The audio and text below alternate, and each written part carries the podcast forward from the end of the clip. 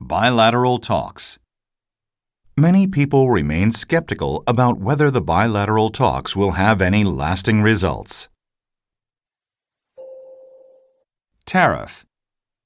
Trump has threatened to escalate the 10% tariff he's placed on $200 billion of Chinese goods to 25% if a deal isn't reached.